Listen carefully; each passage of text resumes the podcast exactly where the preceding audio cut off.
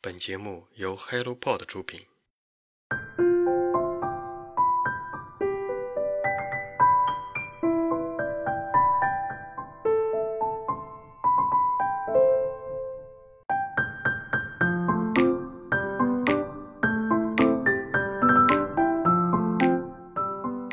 欢迎来到晨间书室，我是雪茄。过完春节了，不知道你这个年假过得怎么样？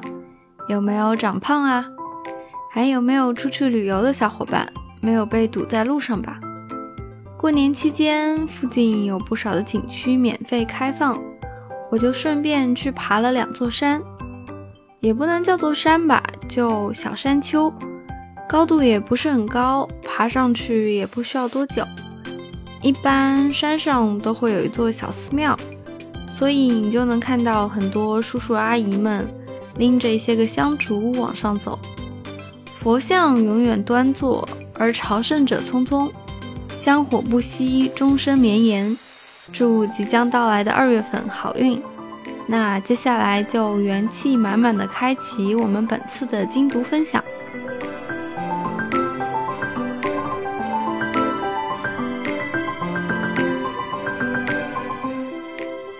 这次要介绍的是科普类型的一本书，书名是《真的假的》，作者是自说自话的总裁，来自湖南文艺出版社。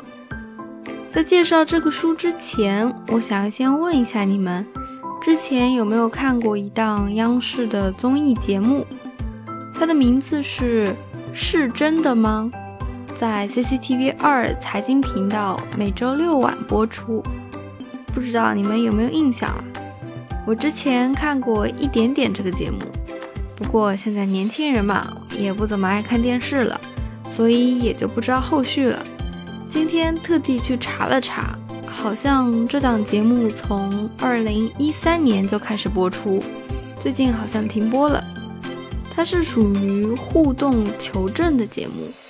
抛出一个问题，然后主持人会猜是不是真的，然后再做解答。里面会有一些生活小常识的介绍。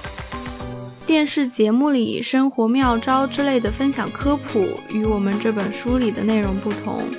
这本书的副标题“不正常世界研究”就能说明，它的主要内容其实是非常规的冷知识与脑洞问题。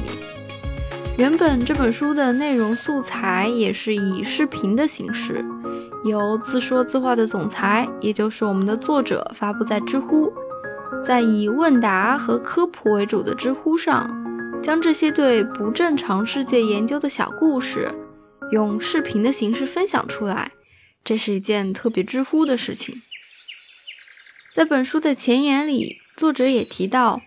是知乎图书的团队先提出，可以将之前的视频内容做成书的形式，文字相对于视频来说是严谨的，也能够更加深入，所以从近三百个视频中精选出十七个故事，对内容再做考证，从而形成了这本书。当一具比埃及最早的木乃伊还要早一千多年的古人类尸体。被登山游客发现，引起全世界考古学家和古人类学家的关注。在海拔三千多米的雪山上，这个后来被命名为奥兹冰人的生活在五千三百多年前的古人类的器官组织被保存得极为完整。考古学家复原了他最后三十三个小时的生活。他先是吃了饭，在村子里修修补补自己的武器。匕首、弓箭之类的，过会儿准备上山去。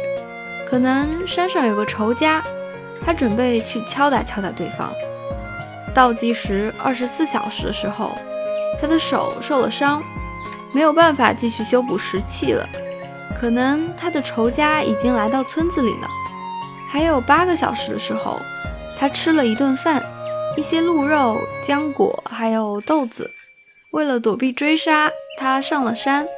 还剩三小时的时候，他在三千两百米的山上，太冷了，所以又吃了点东西补充热量。死亡前五分钟，一支箭射穿了他的肩胛骨和大动脉，经过短暂的搏斗，他倒在了山上。接着，他的时间被冰封在冰川中。阿尔卑斯山静悄悄的。这个叫做奥兹 （The Iceman） 的冰封故事，来自于书中的第八节，属于奇妙的百科中的一部分。这本书一共是三大部分，分别是奇怪的动物、奇妙的百科和奇葩的历史。听了上面那个古人类的故事，你应该能感觉到。这本书的介绍方式是轻松幽默的，所以不用害怕成为一本厚厚的百科全书。它只有不到两百五十页，还有很多简单明了的小插图。我手上这本书的第一位读者不是我，嗯，准确来说是读完的读者，她是我刚上三年级的小侄女。过年期间，这本书成了和动画片一样。能让她安安静静坐下来的神奇的东西。当然，我也不知道他究竟有没有看懂那些关于古人类、原子弹之类的内容，但没关系了，至少他知道鲸鱼在陆地上搁浅死亡之后爆炸会很危险。鸡可能是地球真正的霸主，从某种角度来说，霸王龙并没有灭绝。小猫的后颈上有一个变乖开关。一招打开开关，让你的猫一秒变乖。用手掰开原子弹是种什么样的体验？强迫症居然是被神选中的技能。从章鱼到金鱼，从太阳风到原子弹，从违背伦理的心理学实验到阻止核弹发射的无名英雄。这本书里有很多新奇的东西在等着你发现。